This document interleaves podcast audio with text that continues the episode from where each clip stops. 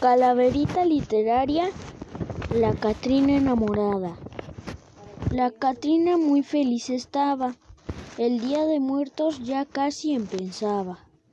Pensaba en las almas que vendrían a visitar a sus familias con alegría. El encuentro estaba listo, pero la Catrina no había previsto que en el deseo encontraría un maestro con picardía. Al ver al maestro Pineda con su camisa morada, la Catrina estaba enamorada.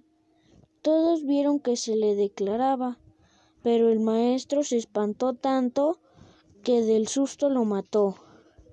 Feliz la Catrina al panteón lo cargó y de todas sus pertenencias lo embargó.